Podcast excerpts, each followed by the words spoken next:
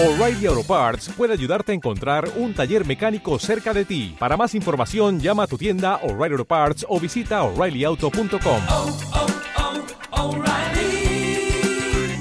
oh, Parts. Bienvenido al Radio Fitman Power, el podcast donde entrevistaremos a los mayores profesionales de la nutrición, el entrenamiento, la psicología, el desarrollo personal y la salud en general para que aprendas de ello. Además, también responderemos a tus preguntas que puedes dejar en www.fitmanpower.com barra preguntas. Y si todavía no me sigues en mis redes sociales, no sé a qué esperas. Puedes seguirme tanto en YouTube como en Instagram, en ambas como Fitman Power. Así que vamos con el programa de hoy.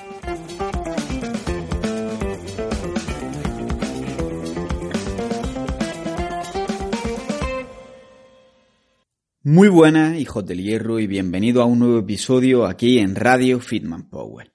Hoy tenemos con nosotros a Marcos Nutrition en Instagram, Marcos Rueda en, la vida real, que es dietista nutricionista, máster en nutrición deportiva y trabaja ahora mismo en consulta en un bot de CrossFit en Granada, en el B-More, y nos va a hablar precisamente sobre nutrición en CrossFit. Es una entrevista bastante larga que ha salido de más de una hora y media y en la que tratamos muchos temas y por eso la he dividido en dos partes. Y en esta primera parte vamos a explicar algunos conceptos teóricos como pueden ser los sistemas energéticos que utiliza nuestro cuerpo cuando realizamos ejercicio dependiendo de la intensidad y la duración del mismo. También vamos a hablar ya un poco de forma más práctica sobre la nutrición para mejorar el rendimiento en CrossFit o mantenerlo y también hablaremos sobre las ganancias de masa muscular en CrossFit, si son posibles, cómo se pueden mantener, eh, cómo se pueden conseguir estas mm, ganancias de masa muscular y ya en la segunda parte que subiré en unos días pues hablaremos específicamente sobre la pérdida de grasa y la suplementación para CrossFit. Por último, antes de entrar con la entrevista, volver a recordaros que hace poco he creado un grupo de Telegram y que cada vez está yendo a más. Me gusta mucho y estoy muy contento con la participación que estáis teniendo en el grupo. Ya casi no me da tiempo a leerlo. Estamos más de 100 personas. Hemos creado un drive donde estamos compartiendo contenido y la verdad que es la hostia. Así que si queréis uniros al grupo de Telegram, pues lo podéis hacer con el enlace que dejaré en la descripción o poniendo directamente vosotros en el navegador www.fitmanpower.com barra telegram. Le dais y simplemente os va a dar la opción si no tenéis la aplicación de descargarosla y si sí la tenéis, pues os va a dar la opción de uniros al grupo. Así que algo muy recomendado. Y no me enrollo más y os dejo con Marcos. Escucha cómo suena. Voz imposible va a llegar ya. Nadie me va a frenar. Ahora soy yo el que se va a levantar yo. Escucha cómo suena. Muy buenas, estamos aquí hoy con Marcos Rueda de Marcos Nutrition o Marcos Nutrition, como prefieras que lo diga. Nutrition está ahí. Es que es algo que en verdad, si dices Nutrition, puedes interpretarlo como o muy profesional porque es inglés o por otra parte puede ser hermano, Marcos sí, en plan poco- polígono. bueno, estamos aquí con Marcos y él nos va a hablar sobre nutrición en CrossFit y lo primero, Marcos, es darte las gracias por haber aceptado mi invitación. Yo, la verdad que ya te conocía, pero no sabía de qué y cuando vine aquí al debate nutritivo, que justamente fue aquí, Ya nos conocimos. aquí ya supe quién era y vi que eras de Granada, vi que era buena gente, empecé a seguirte y digo, vaya infografía sube este chaval en Instagram. Y aparte de darte las gracias, me gustaría presentarte, pero como realmente tampoco te conozco tanto, prefiero que seas tú el que te presente directamente. Bueno, pues yo soy Marco Rueda Córdoba, soy dietista nutricionista. También, bueno, estoy especializado en nutrición deportiva. Y bueno, y trabajo como actualmente de lo que me gusta, que es la nutrición, pasando consultas y lo- los proyectos que van saliendo a nivel formativo, docencia, etcétera. Así que, Bueno, ¿y por qué crees que te he invitado al podcast? Que es una cosa que no te he dicho y suelo preguntar. pues la verdad que no lo sé. Supongo que es porque soy de Granada y te pillo cerca, pero No, hombre, coño.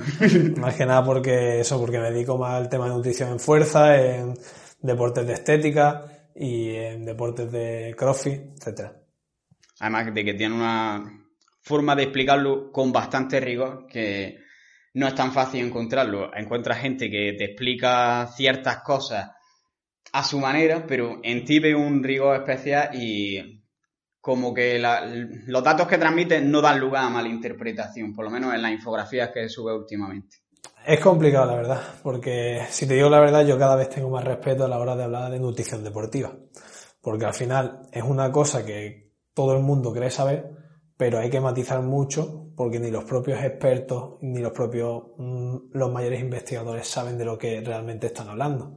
Y si ellos tienen dudas, alguien que está empezando en esto, ¿cómo no va a tenerla? Y entonces eso es un poco chocante cuando lees algunas afirmaciones, algunas cosas que parecen dogmáticas y tú dices, pero vamos a ver, si es que aún no se sabe con certeza ni un 5% de lo que existe. Se están ahora mismo empezando a vislumbrar todos estos mecanismos moleculares que, de lo que realmente se basa la nutrición en sí. Entonces, pues, al final tienes que tener dudas y matizar siempre todo lo que dices para intentar no llegar a malinterpretación.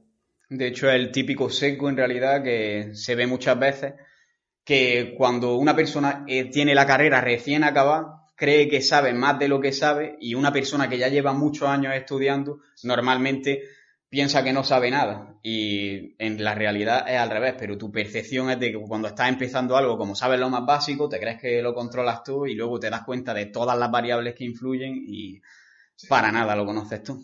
Bueno, vamos a empezar a hablar sobre nutrición en CrossFit. Pues creo que es importante para que se entienda el resto de la entrevista que se entiendan primero unos aspectos teóricos. Lo siento, esta va a ser la parte más fea de la entrevista pero hay que entender un poco cómo funciona nuestro cuerpo cuando hacemos ejercicio y de dónde sacamos la energía. Algo muy básico es que la principal fuente de energía que utilizamos, bueno, la principal y la única, ¿no? El ATP, ¿no? Y quiero que nos explique un poco qué es el ATP y por qué es importante. Bueno, pues el ATP lo podríamos definir como una moneda energética, básicamente. Esta es la definición que os vais a encontrar en casi todos los libros. El adenin trifosfato, es decir, una adenina, una ribosa y tres fosfatos.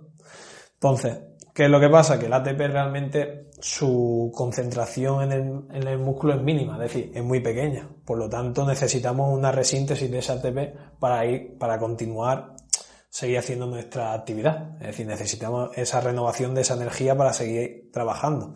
Entonces, tenemos diferentes sistemas energéticos, ¿vale?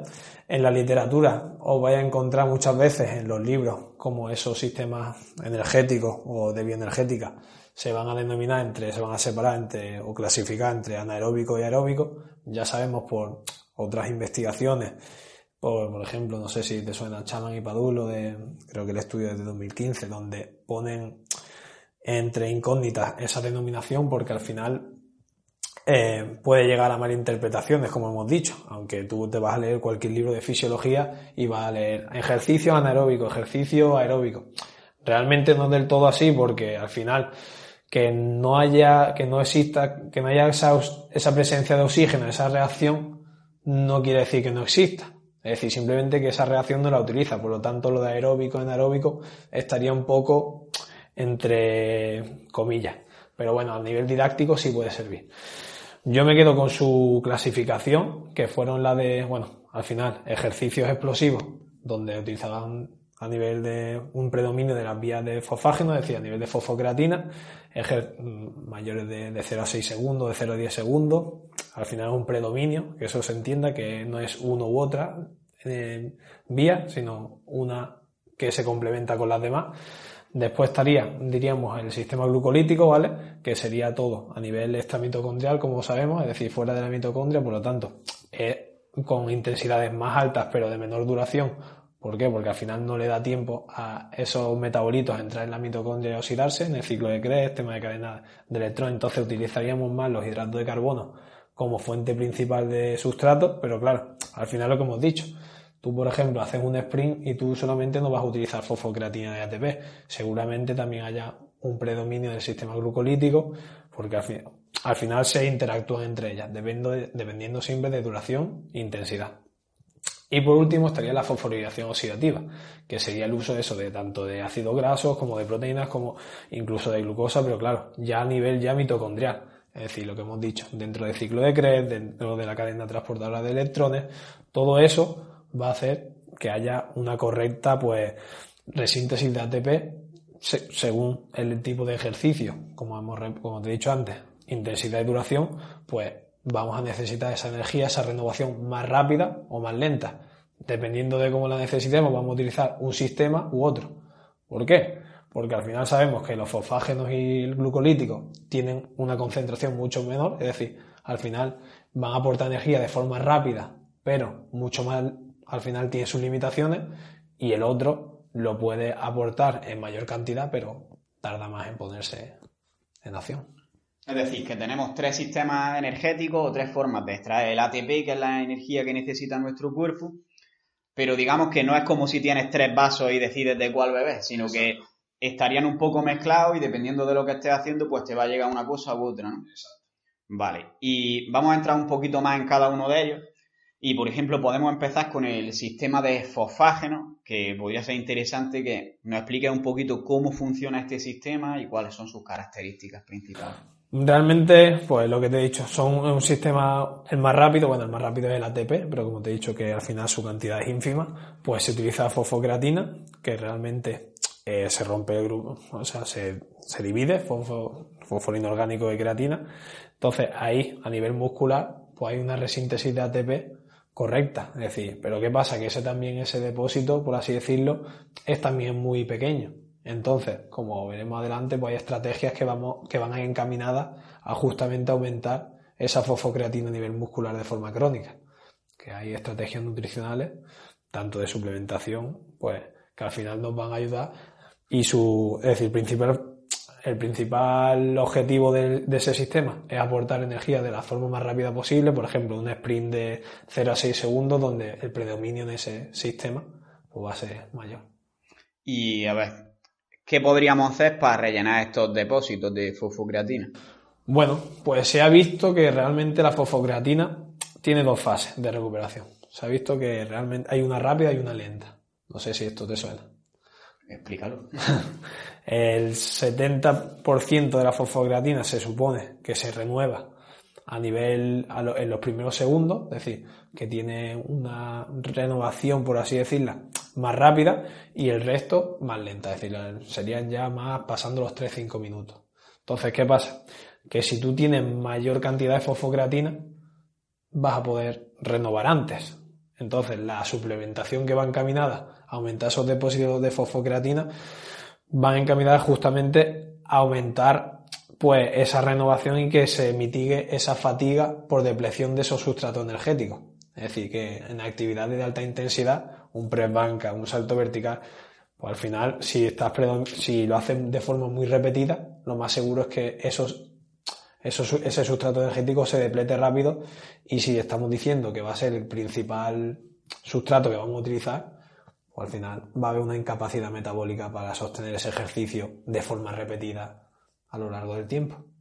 Por eso se utiliza en ejercicios de corta duración, es decir, si estamos haciendo un ejercicio, por ejemplo, de press banca estamos trabajando a tres repeticiones, va a utilizar esa fuente de energía y después de un descanso también, pero ya si te pones a hacer 30 repeticiones es posible que no, Lo más seguro, o sea, casi seguro a no ser que, bueno, aunque te suplementes con a nivel de creatina, monohidrato, etcétera, pues va a haber una depleción de ese sustrato y cada vez te va a costar más. No solamente ya por el hecho de incapacidad a nivel de vías metabólicas, sino a nivel también de sistema nervioso, etcétera. Al final, la fatiga no viene por una sola causa. Al final, muchas veces las investigaciones no se sabe de dónde proviene la fatiga. Si ha sido por el hecho de eh, la acidosis, si ha sido por el cualquier a nivel de incapacidad a nivel del sistema nervioso, pues al final es un no se sabe. Vale, y ah, ya nos has comentado que puede ser útil la suplementación con creatina para aumentar estos depósitos y a nivel de alimentación, ¿qué se podría hacer? A nivel de alimentación, pues se ha visto que, por ejemplo, la población vegetariana pues tiene unos niveles de fosfocreatina mucho menores que una, la, o sea, que los omnívoros. ¿Por qué? Porque al final la creatina se, se localiza en alimentos de origen animal, es decir, en carnes, pescado, huevos, leche. Entonces, al final, ¿podemos cubrir la síntesis de la, una buena disponibilidad de creatina con la alimentación? Sí y no. Es decir, al final, mm, los efectos ergogénicos se han visto que son con cantidades mayores a las que puedes presentar en la comida. Es decir, a no sé que te comas 5 kilos de pollo, no vas a tener la, la, cantidad suficiente como para presentar los efectos orogénicos, es decir, los efectos que te ayuden en el rendimiento de forma significativa entre la suplementación y la alimentación.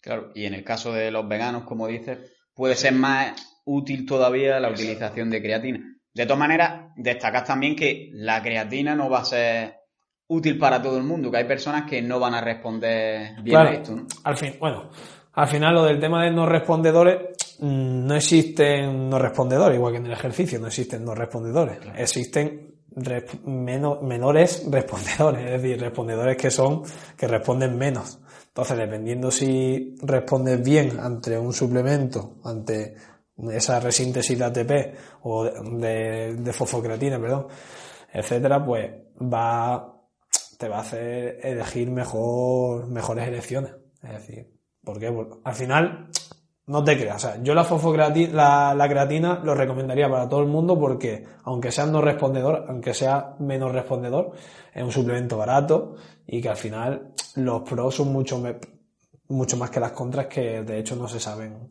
no hay efectos secundarios. Por lo tanto, es una cosa que recomendaría casi en todo tipo de poblaciones, salvo en casos específicos, por eso, porque al final coste-beneficio es brutal. Estoy de acuerdo ahí con eso. Y pasando al siguiente sistema energético, que sería el sistema glucolítico, explícanos lo mismo, un poco cuál es el concepto, cómo funciona. Al final, pues eso, pues sacar lo que es energía a nivel de glucosa, ¿vale? Pero de forma rápida. Es decir, sería antes lo que se llamaba de lo que hemos dicho, la denominación esta de anaeróbico láctico, etcétera. Pues eso, sacar a partir de glucosa, una oxidación de glucosa, pues la glucólisis, pues sacamos energía a partir de esa ruta metabólica y sería aportar energía a partir de un sustrato energético. También en entrenamiento de, o sea, se usa en alta intensidad, no tan corta a lo mejor el predominio como en un sprint o un press banca, pero a lo mejor en actividades intermitentes o actividades de, que pasan de los 6 segundos hasta el minuto, por ejemplo, por poner una, un intervalo correcto, pero que al final se utiliza todo. Es decir, en ese intervalo seguramente al inicio se utilice fosfocreatina, entre medio haya un predominio más de la glucólisis y al final en el descanso incluso se pueden oxidar ciertos sustratos a nivel de vía de fosforilación oxidativa, que esto no es estanco y al final... Claro, al final tu cuerpo no va a decir, está corriendo, está levantando pesas, va a sentir un nivel de fatiga y de requerimiento energético. Exacto, al final el cuerpo busca la eficiencia. Entonces busca lo que tiene disponible en ese momento y de lo que dispone. Es decir, mientras más eficiente seas, pues mejor uso de la ruta metabólica. Vale. igual que hablábamos antes de la creatina o de los alimentos, en este caso, ¿qué se puede hacer para, digamos, alimentar, entre comillas, esta ruta metabólica? Entrenarlo. es decir, entrenar y al final el propio entrenamiento va a hacer que ciertas adaptaciones y, o sea, entrenamiento me refiero a entrenar y también con una recuperación óptima, con una nutrición óptima, con un descanso óptimo, todo eso va a hacer que esa ruta metabólica pues al final vaya cogiendo un color y al final el principio de especificidad y punto. Vale. Y bueno, ya pasamos al último, sistema oxidativo, y explícanos un poco los mismos conceptos, cómo funciona, en qué tipo de ejercicio se utiliza y qué podemos hacer para tener más energía en cuanto a este sistema. Tema, bueno, al final, lo que he comentado al principio también, tema del sistema oxidativo, pues al final, fosforilación oxidativa que consiste en temas de introducción de ácido graso dentro de la mitocondria, de su oxidación, etcétera. Es un proceso que requiere más tiempo, por lo tanto, por eso se sabe que sería en ejercicio o entrenamiento de mayor de los 6 minutos donde hay mayor predominancia, pero eso no quita que en reposo durante ejercicios intermitentes haya un predominio también de la, de la fosforilación oxidativa o un uso, más que nada. Entonces sería lo mismo, es decir, serían otras rutas metabólicas, pero que necesitan un tiempo para que al final se introduzcan todos esos sustratos a nivel mitocondrial y se oxiden correctamente. Es decir, que sería el sistema que utilizamos en los ejercicios de más baja intensidad, mayor duración y en el día a día, en nuestras tareas, lo que sería el NEAS este famoso.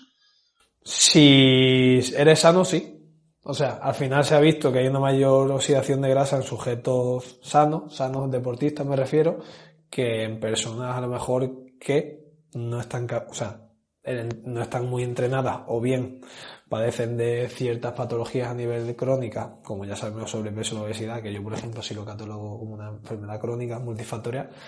Entonces se ha visto que ese grupo de población pues tiene más resistencia a utilizar este sistema oxidativo. ¿Por qué? Porque incluso a bajas intensidades ya están utilizando el glucolítico. Entonces, para que tú veas que después, dependiendo del grupo de si eres deportista o no, al final tu sistema energético van a ser totalmente. Claro, también tiene sentido porque tú, por ejemplo, ves a una persona obesa y subir las mismas escaleras que para ti o para mí es nada, para ellos a lo mejor un ejercicio bastante más intenso. La tolerancia del esfuerzo y eso es totalmente diferente. Entonces, para ellos le va a suponer otro umbral de intensidad y para nosotros otro. Y entonces, en este tipo de ejercicio, el sustrato, digamos que son ácidos grasos, ¿no? Principalmente. Pero esto significa que si comemos más grasa vamos a tener más energía así. Explica un poquillo qué relación hay entre lo que comemos y estos sistemas que, de los que hemos hablado. Sí, no, decía al final. Que tú aumentes la ingesta de grasa, puede haber una mayor Mm, beta oxidación de grasa. Es decir, al final vas a oxidar más de lo que tú consumas, sí. Pero esto, por ejemplo, extrapolado a lo que la gente muchas veces piensa de cómo grasa pierdo grasa, te lo, te lo hablo del, del, del campo ya estética, tema de pérdida de grasa, composición corporal. Pues al final no, ¿por qué? Porque vas a necesitar antes un déficit calórico para que haya una, una lipólisis que va a ser la movilización de ese ácido graso y después oxidar esos ácidos grasos. Pero igualmente, si tú comes más grasa a nivel calórico, hablando como a nivel después de transformación a nivel calórico, vas a tener un excedente calórico a partir de la grasa, vas a oxidar grasa, sí, pero el resto lo vas a acumular, es decir, no vas a perder grasa. Entonces mucha gente con el tema de dieta esto y lo otro, al final le dan ventajas a nivel metabólico que no existen, por ejemplo. Es decir, que más allá de, digamos, los macronutrientes que tengas en la dieta y más allá también del ejercicio que haces, la base va a ser el déficit calórico. El estatus energético va a ser lo que va a decir, mira, aquí el que parte el bacalao. Es decir, que después ese estatus energético no se traduce a como la gente dice energía que entra, energía que sale, ¿no? O sea, se traduce a eso, pero que eso tiene una interacción muy grande con el resto de elementos, elementos hormonales, elementos, ¿por qué? Porque al final sabemos que la teología y lo que es la multifactorialidad de esto, de esta entrada y este input y este output de entrada y salida de calorías, al final es muy global. Lo que pasa que se tienen que tener en cuenta muchas cosas y a la gente no le gustan las cosas complicadas. Claro, y por ejemplo, está siempre lo, que, típico que se dice, para quemar grasa hay que hacer cardio a no sé cuántas pulsaciones y durante mínimo X minutos, centrándose en esto a lo mejor de los sustratos energéticos.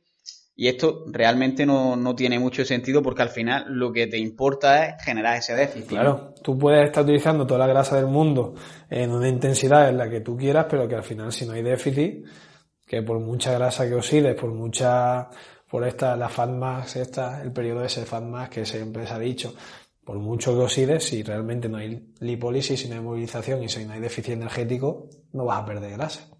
Totalmente. Bueno, más adelante vamos a entrar un poquito más a fondo en el tema de la pérdida de grasa. Eh, lo que quiero que me digas, ya hemos hablado un poco del entrenamiento. ¿Conviene tener, digamos, entrenado, entre comillas, todos estos sistemas energéticos y si es así, ¿se pueden entrenar de verdad? Yo te diría que entrenar como tal, o sea, sí, o sea, no tanto como a lo mejor se escucha muchas veces en, sociales como, venga, este entrenamiento, vamos a hacer una flexión así porque vamos a hacer más biogénesis mitocondrial. Eso muchas veces es para vender. Es decir, otorgarle ciertas cosas que existen, pero en fin, para vender más. Y eso tampoco es. O sea, existen esas rutas metabólicas, existen a nivel de señalización molecular, ese, al final a nivel de rutas metabólicas existen este tipo de interacciones, pero tampoco serían de la magnitud que mucha gente expresa. Entonces con esto también hay que tener cuidado. Que sí, obviamente se va a entrenar, pero ¿por qué? Porque tú entrenando vas a generar cierta adaptación y al final a la intensidad que entrenes más, tu cuerpo se va a volver eficiente, volvemos a lo mismo. Es decir, un corredor de resistencia, lo más seguro que salga más eficiente en esa ruta metabólica y logre sacar más energía de esa ruta metabólica, porque al final, a nivel de eficiencia, lo necesita para su deporte.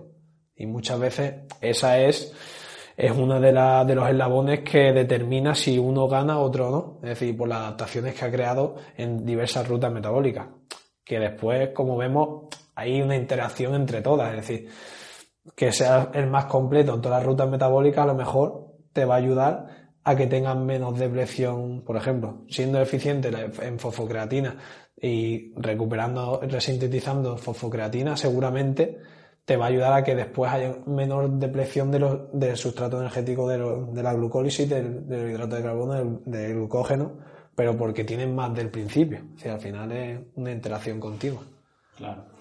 Y ya que vamos a centrar la entrevista un poco en el tema del CrossFit, en el CrossFit, ¿cuáles son los sistemas que más se utilizan? Y bueno, la respuesta a cómo entrenarlos parece clara, haciendo CrossFit, ¿no?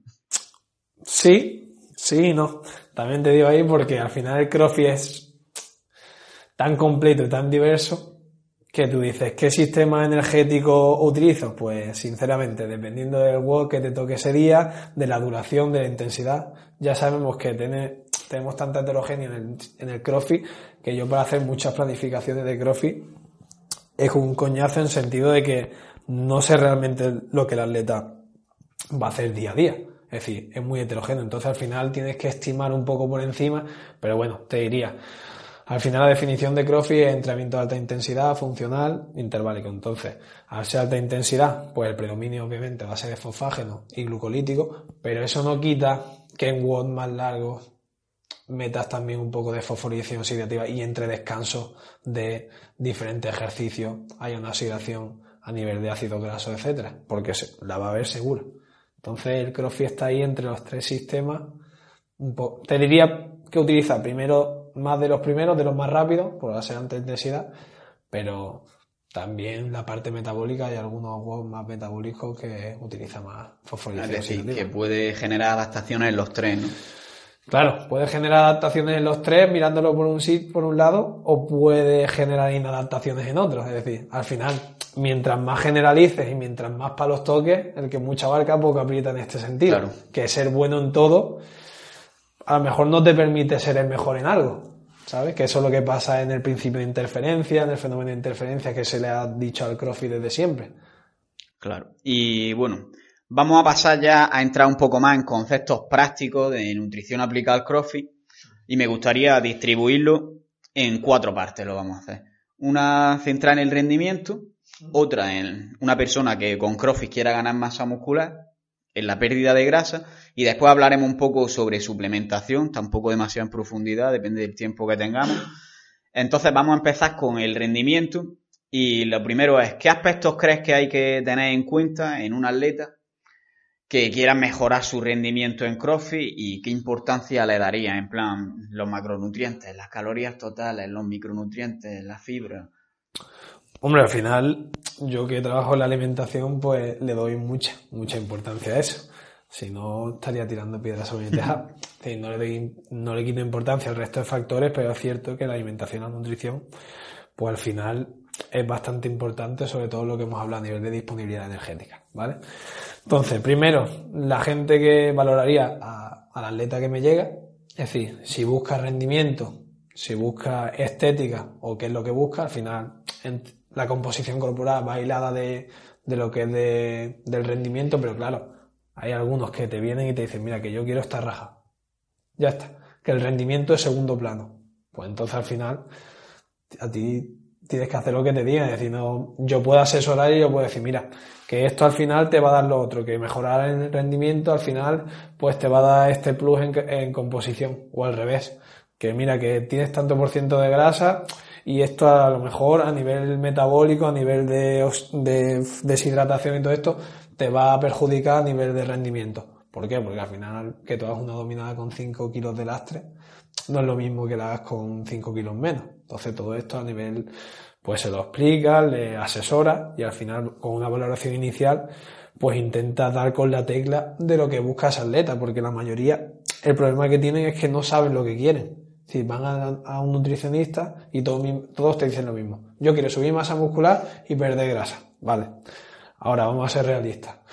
Tú quieres rendir, quieres esto, quieres lo otro, y en base a eso tú ya le vas, vas guiando y le vas haciendo pues que vayan viendo las cosas de otra forma.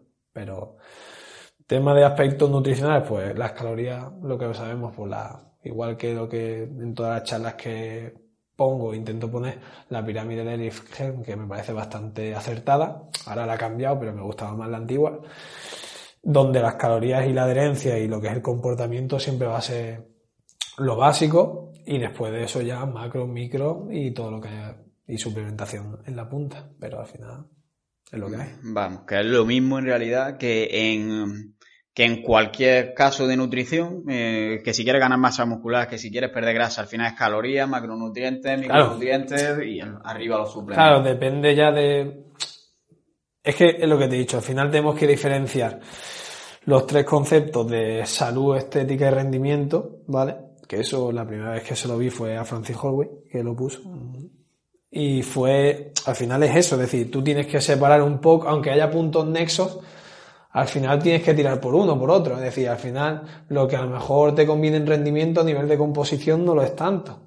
A nivel de salud no lo es tanto. Que después, es lo que te he dicho, hay puntos nexos y son, se retroalimentan. Que tenga una buena salud el atleta seguramente implique un buen rendimiento. Que tenga una buena composición indique un buen rendimiento. Pero que después hay puntos que son un poco distales y no son tan, es complicado. Claro, por ejemplo, lo que comentaba antes al final, de eh, por una parte la composición corporal y por otra el rendimiento, de que a lo mejor hay gente que te llega y le sobran 10 kilos, obviamente eso está influyendo a mal en el rendimiento, que es en lo que nos estamos centrando, pero también puede haber personas que al revés vengan demasiado secas, que hayan tenido durante mucho tiempo un déficit calórico muy agresivo y puede que lo mejor sea restablecer, digamos, sus niveles hormonales, ¿no? Exacto, el ejemplo es ese te viene un atleta con un porcentaje de grasa alto, ¿vale? Tú ahí, la, ahí la estrategia de composición y corporal y rendimiento va a ser la misma.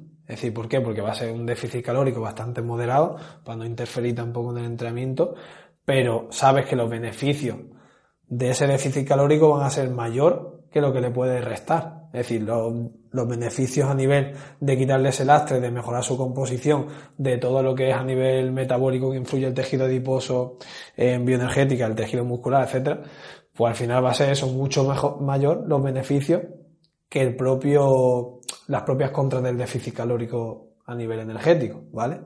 Pero ahora te viene otro caso, te viene el caso de alguien que ya está en un set point adecuado de grasa, vamos a hablar de un atleta de un 13-12%, que busca más. Busca más y ya de por sí ya estaba haciendo él una dieta con un déficit calórico bastante estricto. Entonces ahí tú ya se lo explicas, le dices, mira, podemos mejorar este punto, pero tenemos que hacer muy poco a poco con un déficit muy, muy, muy, muy, muy, muy moderado, porque si no es que tu rendimiento va a bajar sí o sí. Y de hecho seguramente ya lo haya bajado. Entonces ahí por ejemplo, ahí ya sí te haría discerniente esos dos puntos. que buscamos? Rendimiento, ponemos una dieta normocalórica, incluso con un plus energético para que rindas, o seguimos exprimiéndote para sacar un porcentaje de grasa mucho más adecuado para ir a la playa. Pues ahí ya depende.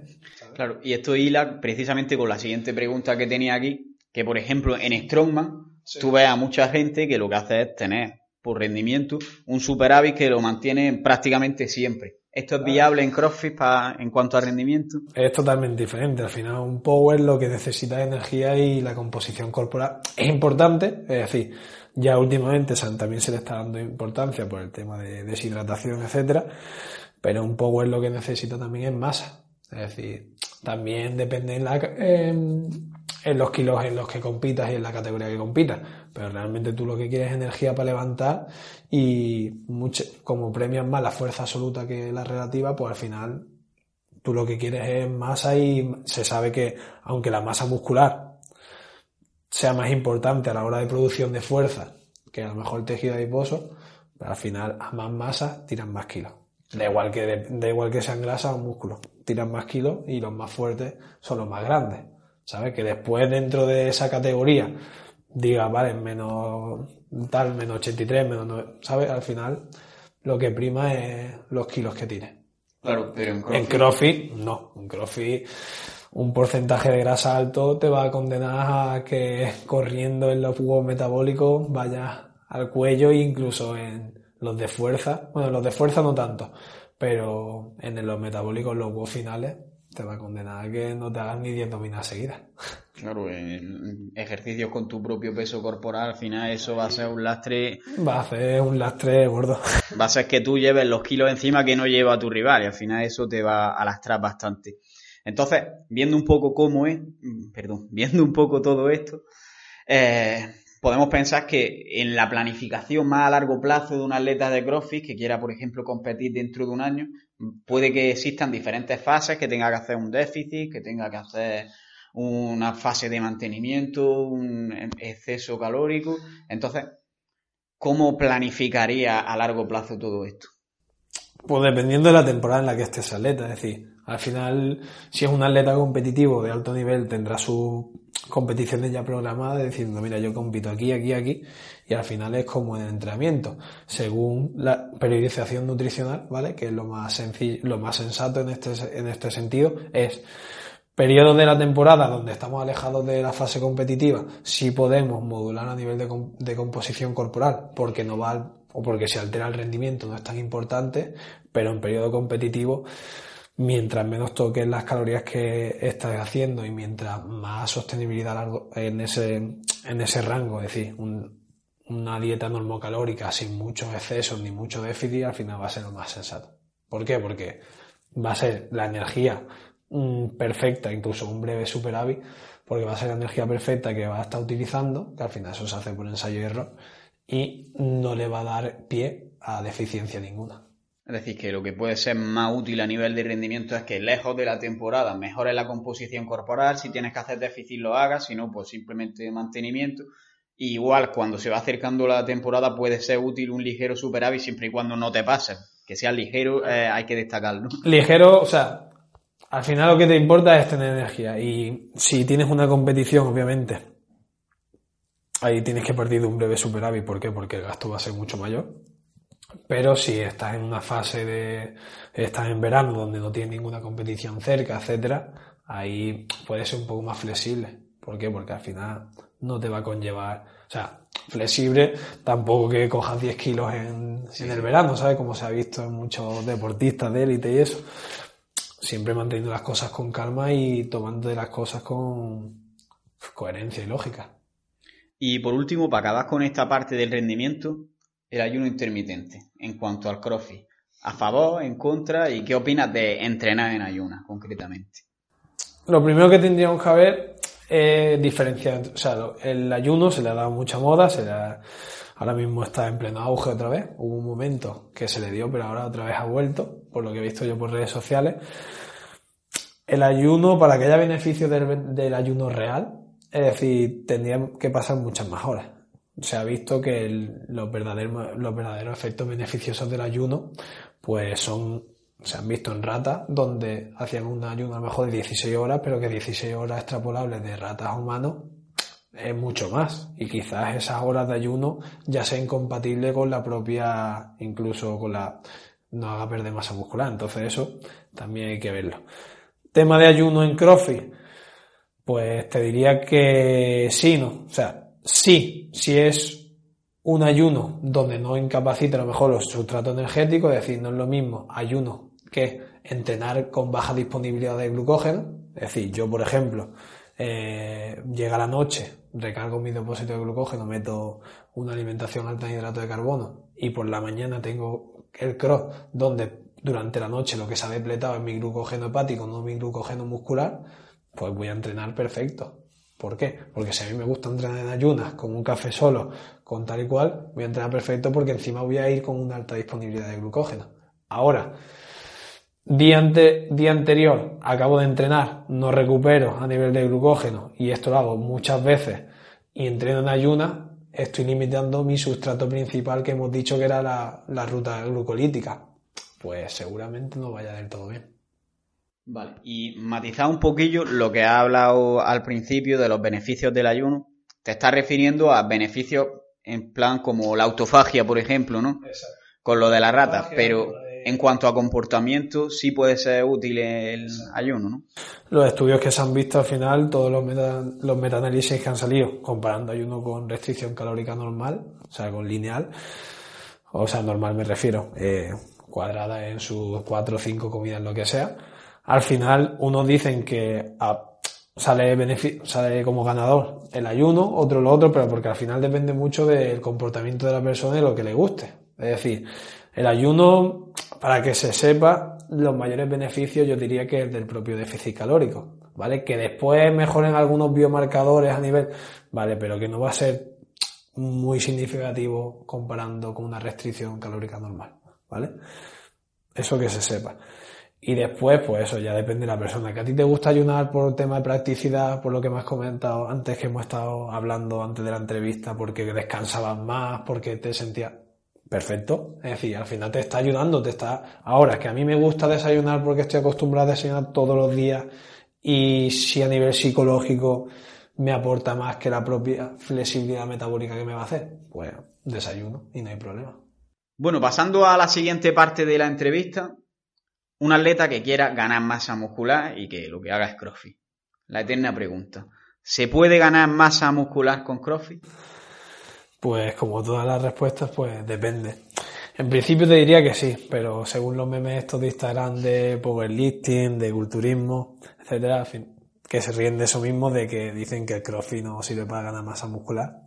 Pues bueno, depende mucho de si es un atleta novato o es un atleta entrenado.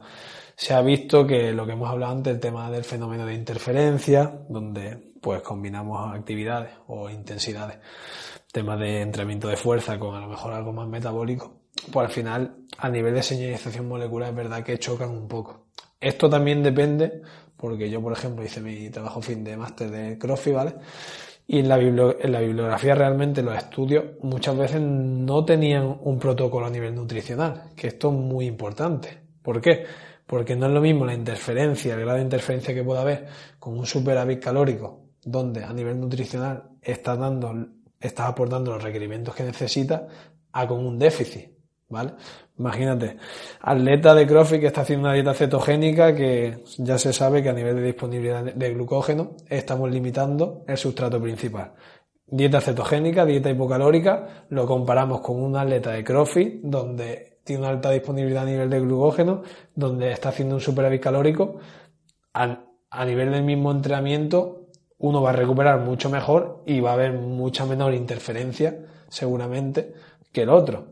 Entonces, pues tenemos que coger eso con pinzas. Después, a nivel de hipertrofia, pues se sabe que el que entre hipertrofia va a hipertrofia más, el que entre fuerza va a haber más adaptaciones neurales y el que entrenamiento, el que haga entrenamiento de resistencia, pues va a tener mayor capacidad oxidativa. Es que lo que hemos dicho antes, lo que entrenes, pues es lo que vas a, desarrollar más. Ahí pues te diría que eso, que gente novata que empieza a entrenar, obviamente el estímulo del crossfit va a ser suficiente para que se produzca hipertrofia. Alguien avanzado, pues aunque digamos que los, de estos, en los games hay gente muy fuerte, pues la mayoría ya sabemos por qué es tan fuerte, ¿vale? Que eso no quita que después haya gente que haga crossfit que esté más fuerte que el vinagre, porque al final hay gente que, o sea, fuerte te pone, pero seguramente si entrenes con el fin de hipertrofia y entrenes entrenamiento de hipertrofia, pues las adaptaciones van a ser mucho más rápidas y mucho más enfocadas a, eso. el resumen de siempre, que si lo que buscas es hipertrofia, entrenes hipertrofia y si te gusta el crossfit, pues hagas crossfit, pero que no hagas crossfit buscando hipertrofia. Exacto. Que igualmente, si, si partes de una mala composición corporal y de una persona novata, etcétera, vas a mejorar muchísimo. Es decir, va a mejorar muchísimo porque encima es que están metiendo de todo. Están metiendo entrenamiento de fuerza, están metiendo entrenamiento a nivel cardiovascular, es que están metiendo todo. Entonces, eso al fin y al cabo no son beneficios en vano. Es decir, no va a contrarrestar un beneficio con otro.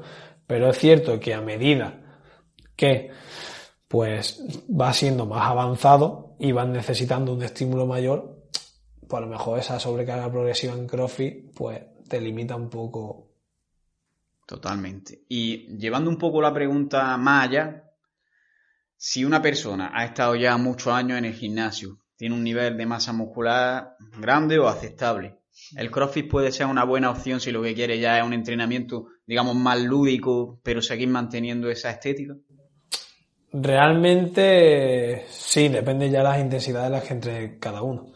El CrossFit lo bueno que tiene que como tú mismo te, te pones las marcas, o sea, te pones la carga que quieres llevar y la intensidad que quieres llevar, pues si entrenas fuerte seguramente que mantengas esa, esa ganancia de masa muscular que has hecho con el entrenamiento de hipertrofia, incluso puedes llegar a un punto mejor, dependiendo del tiempo que entrenes. Y otra, pues si entrenas pues de cachondeo, como se ve muchas veces, pues es lo mismo. Pues ahí perderás gains. Lo mismo que si te pones a entrenar en verdad de cachondeo en el gimnasio. Sí, sí, es lo mismo. Pero como para mantener seguro. Para ya mejorar el punto, pues depende del punto en el que estés. Obviamente, si eres un atleta de Mister Olimpia o algo y te pones a hacer crossfit, pues seguramente que, que algo pierdas. Y a nivel de alimentación, si una persona quiere ganar masa muscular en crossfit, ya hemos hablado antes de cuáles serían las bases, en plan exceso de calorías, macronutrientes, vamos, esto no, no lo vamos a repetir porque al final lo estamos repitiendo ya, no solo en esta entrevista, sino en todas. Y, pero sí que considero que la cantidad de cada macronutriente puede haber variaciones con un usuario normal del gimnasio, ¿no? ¿Esto es así y qué variaciones podrían existir? Pues lo que te he comentado antes, al final el crossfit es lo que va a tirar más de hidrato de carbono, ¿vale? Va a ser lo más glucolítico de alta intensidad, casi predominancia, ¿vale? Entonces lo que nos importa es tener una ingesta de hidrato de carbono alta. De hecho, todos los estudios que comparan eh, hidrato de carbono bajo con hidrato de carbono alto, al final que se lleva la palma el rendimiento solo de hidrato de carbono alto. Que después haya algunos estudios con dieta cetogénica, con dieta baja en hidratos, vale. Pero también hay que ver los usuarios o los individuos de ese estudio. Que es que si son novatos van a mejorar con lo que sea. Es decir, tú una persona novata que no está entrenando el propio entrenamiento ya va a ser suficiente para producir adaptaciones. Ahora, hazlo alguien potente que te esté entrenando tres horas al día. Ponle una cetogénica en alguien que entrena tres horas al día, que lo más seguro es que acabe por los suelos y no lo vaya recuperando a nivel a largo plazo. ¿Por qué? Porque se ha visto que los hidratos de carbono el glucógeno muscular no solamente un combustible, es decir, es un sensor a nivel energético que pues la baja disponibilidad de este, pues a nivel de otros mecanismos, a nivel molecular de el retículo de sarcoplasmático, pues va a haber menos tema a nivel de menos eh, interferencia a nivel que va a ceder menos calcio, eso va a complicar lo que es la contracción muscular y eso al final pues va a tener su impacto en la fatiga y en el resto de, de cosas. Vale.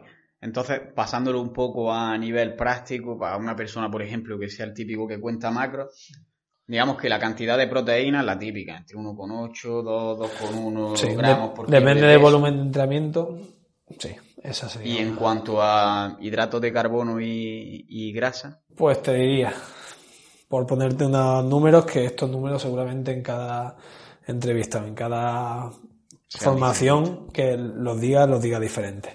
Pero por poner números, pues eso lo que has dicho, entre 1,6 y 2,2, ¿vale? El tema de proteína, gramos por kilo, estaría bien. Después, hidrato de carbono, pues te diría, esto viene de otros estudios, ¿vale? Por ejemplo, normalmente como en CrossFit no hay estudios, o sea, ahora mismo están saliendo muchos estudios, pero antes no había. Entonces las recomendaciones a nivel nutricionales vienen o de la alterofilia o, del, o de powerlifting, incluso del culturismo o de, o de remeros, etcétera se dijo que el Leiter y Phillips pues pusieron, creo que fueron de 3 a 5, ¿vale? Para, para gente que hacía alterofilia y remo, y gente que era culturista pusieron de 4 a 7. Pues yo me quedaría entre esos rangos. Mínimo a lo mejor pondría 3, 4 gramos y máximo pondría 6, 7 gramos por kilo. También esto depende de cuánto pese el atleta. Es decir, CrossFit realmente no hay atletas que pesen mucho, mucho. Es decir, la media a lo mejor estaría entre 70 85 kilos, ¿vale? En CrossFit, lo que se suele ver.